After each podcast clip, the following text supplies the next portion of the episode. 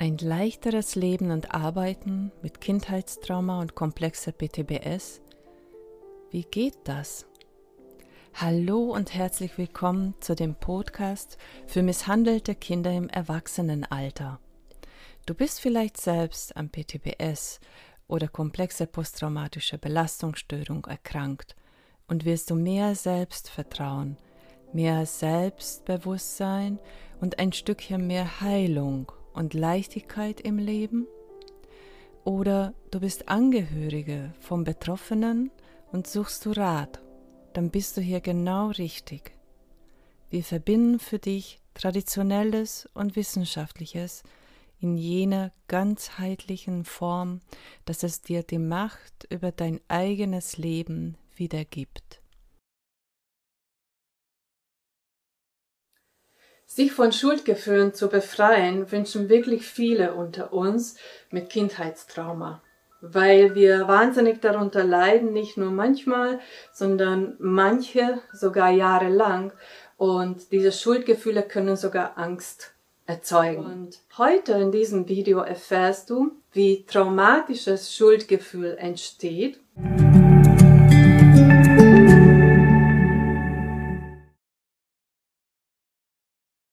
Schuldgefühle sind für uns im Allgemeinen auch sehr quälend und sie verursachen meistens ein bedrückendes Empfinden und ähm, ja, ein Unwohlsein.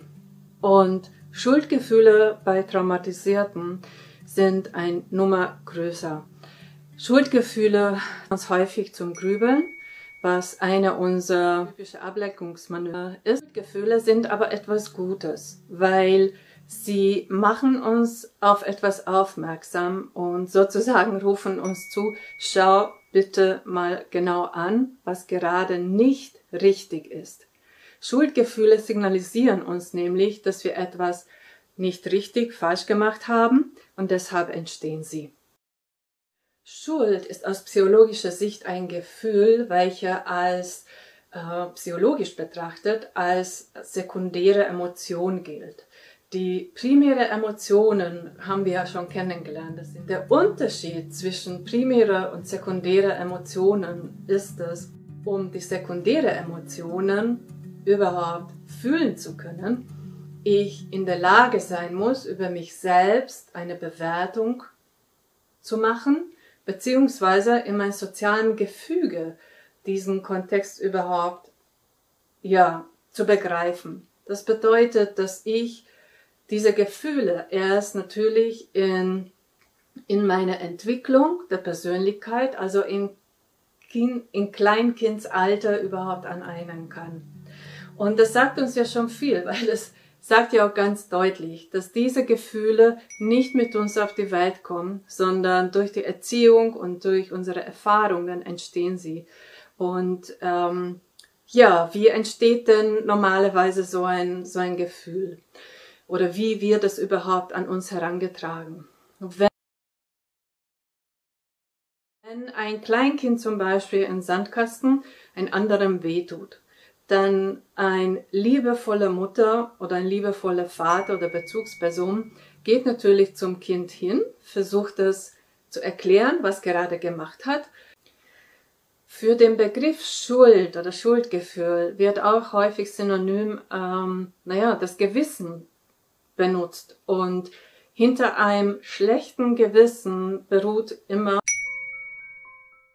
Angst, dass ich nicht anerkannt werde, nicht geliebt werde, also abgewiesen werde. Und ähm, ja, diese Zugehörigkeit von einer Gemeinschaft plötzlich in nichts auflöst. Und dadurch geht dann natürlich auch meine Sicherheit und meine Existenz verloren. Es gibt hier verschiedene Menschen. Manche ähm, gerade auch die missbrauchen narzisstisch sind, die neigen ja dazu, die diese Schuldgefühle immer anderen zu übergeben. Und es gibt aber natürlich ganz Extreme, die ja überhaupt kein Schuldgefühl empfinden können. Das sind zum Beispiel ja Psychopathen, die äh, eben keine Empathie haben. Ähm, wohlgemerkt, die meisten werden auch nur deswegen so, weil sie selbst auch missbraucht worden sind und diese Emotionen nie erlernen durften.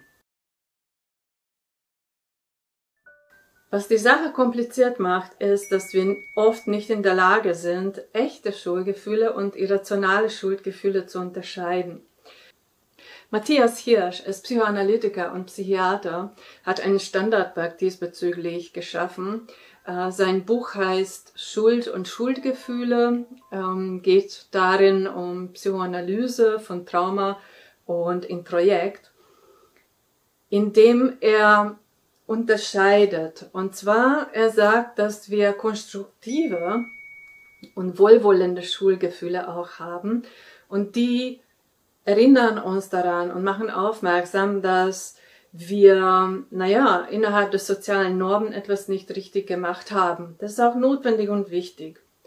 Dann gibt es eben dieses Schuldbewusstsein, also dass ich das schon gemerkt und registriert habe, dass ich etwas ähm, eben nicht der Normen oder ja, Erwartungen entsprechend oder Bedürfnisse entsprechend ähm, geleistet oder gemacht habe.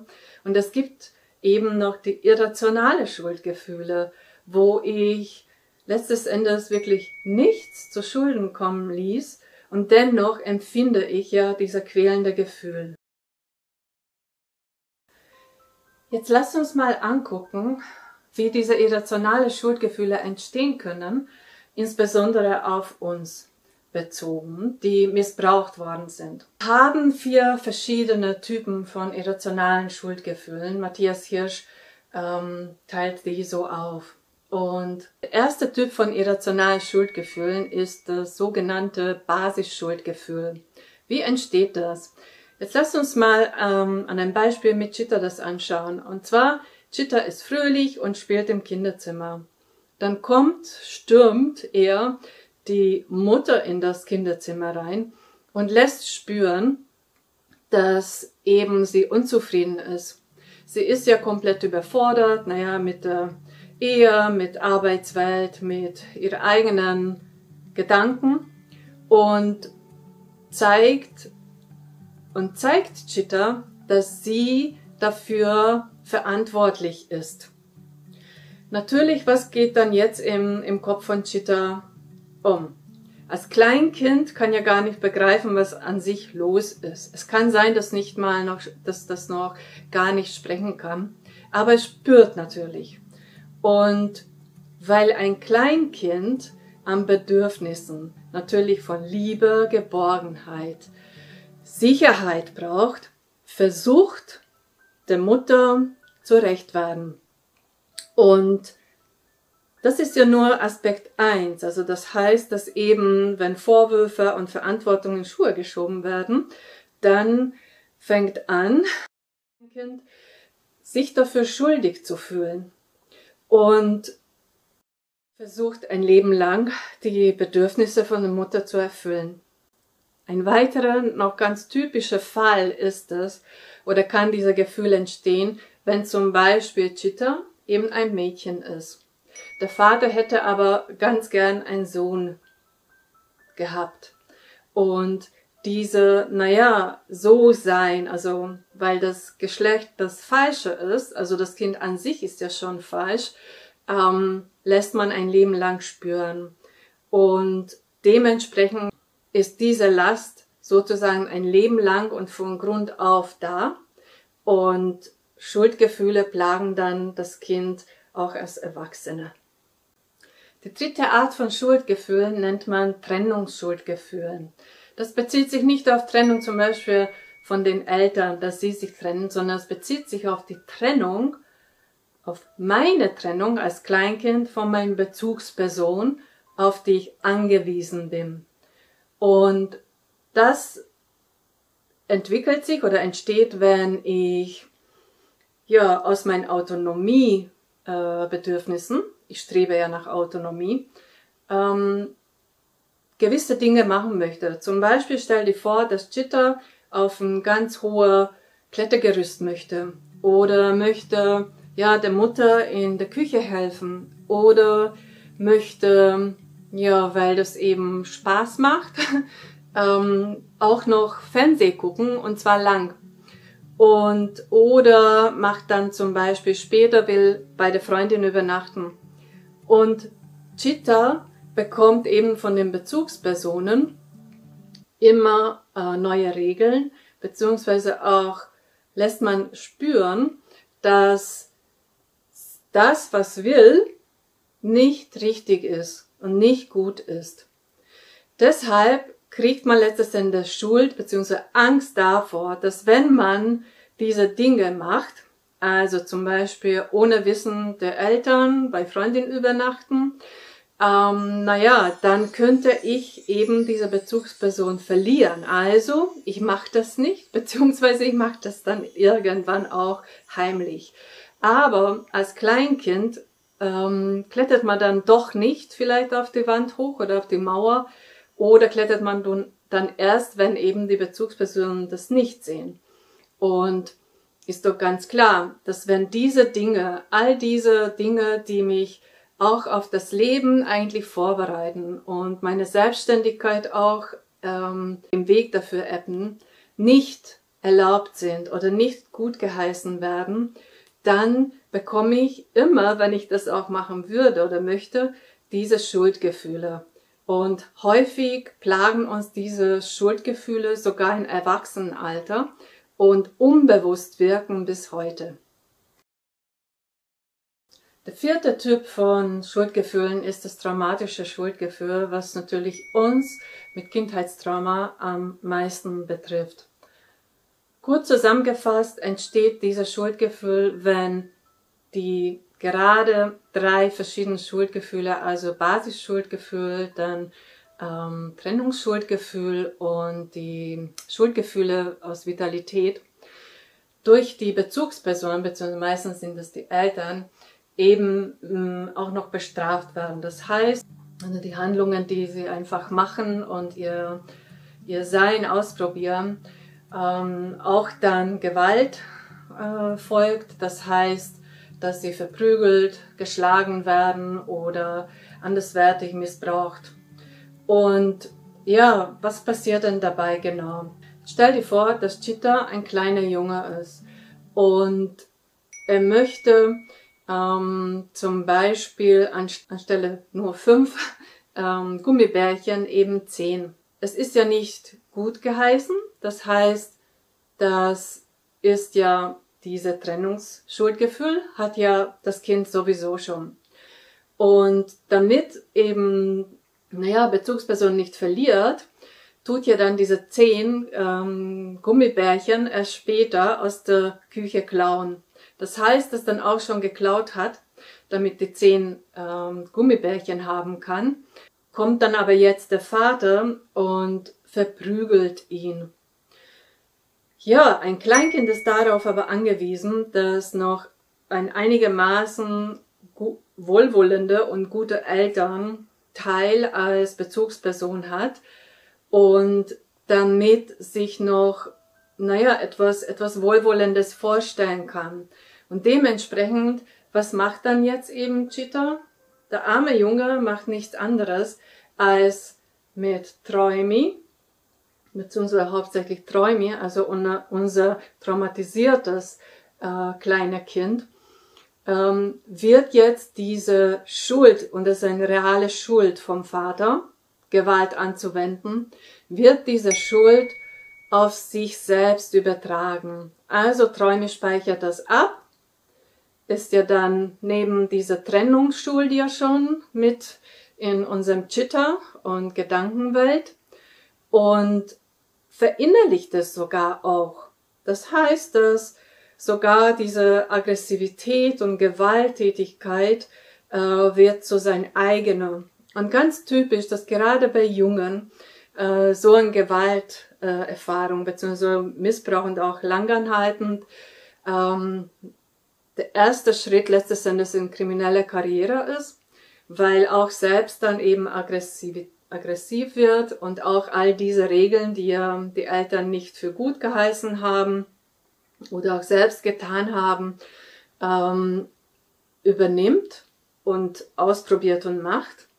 Und ähm, leider auch geschlechtsspezifisch ist es aber auch ähm, recht typisch, dass die Mädchen aus den Frauen wird ähm, aber hauptsächlich diese Opferrolle. Also das heißt, dass sie für sich selbst dann Schuld geben. Die waren nicht die Täter wie die Jungen, sondern meistens die Opfer und die enden meistens mit, mit Depression erkrankt. Typischerweise auch in solcher sozialen Berufe, wo man ja stets anderen hilft und dabei aber die eigene Rolle von nicht schuldig sein ähm, gar nicht auslebt. Wir müssen uns auch noch so vorstellen, dass damit man überhaupt mit diesem traumatisierten Kleinkind, innerem Kind, hier das Leben meistern kann und überleben kann, ähm, wird letztes Endes diese, diese Gedankenwelt und diese Opfer- oder Täterhaltung ähm, ja, so beibehalten und die als, als irreale Schuld. Und die reale Schuld ähm, wird letztes Endes gar nie als Verantwortung übernommen. Und leider diese Aggressivität, was aber dabei in den kleinen, ehemals Kleinkinder und dann auch Erwachsenen, aber weiter lebt, ähm, kommt irgendwie auf irgendeine Art und Weise raus. Und das ist ja eben häufig diese Art Selbstverletzung zum Beispiel. Also weil mein Selbstwert auch zunichte gemacht worden ist und ich selbst noch daran glaube, dass ich schuld bin dafür, was äh, meine Bezugsperson und mein Peiniger gemacht hat. Und ja, diese Aggressivität und Gewalt ähm, wende ich dann eigentlich mir gegenüber an. Und bevor eben Träuming, unser klein äh, traumatisiertes innere Kind, das nicht aufarbeiten kann und nicht sehen kann, dass es nicht ihr Schuld ist, sondern das war eben von den Bezugspersonen, werden wir weiterhin Täter- oder in Opferrolle leben und ähm, ja, uns selbst damit weiterhin schaden. Es gibt noch ein, ähm, ein ganz spezifischer Ausdruck, das ist diese äh, Survival Guilt Syndrom, hat man zuerst ähm, im Zweiten Weltkrieg äh, ja festgestellt oder auch eben diagnostiziert. Das ist ja bei den Menschen aufgetreten, die Holocaust ähm, überlebt haben, weil bei denen hat man dann auch wirklich beobachten können, dass sie Schuld auf sich genommen haben. Also sie haben gedacht, sie sind schuld dafür, dass sie dort gelandet sind. Und ähm, es gab dann auch eben sehr viel Selbstverletzung und ähm, ja, diese absolut irreale Schuldgefühle. Und wie wir wissen, dass die Überlebensstrategien, die wir uns entwickelt haben, letztes Endes ein notwendiges Übel war, um zu überleben, aber wissen auch, dass, dass diese Schuldgefühle uns letztes Endes die Macht, die Kontrolle und eine Art Selbstwirksamkeit ähm, auferlegt haben, diese Ohnmächtigkeit und diese Aussichtslosigkeit äh, zu ertragen.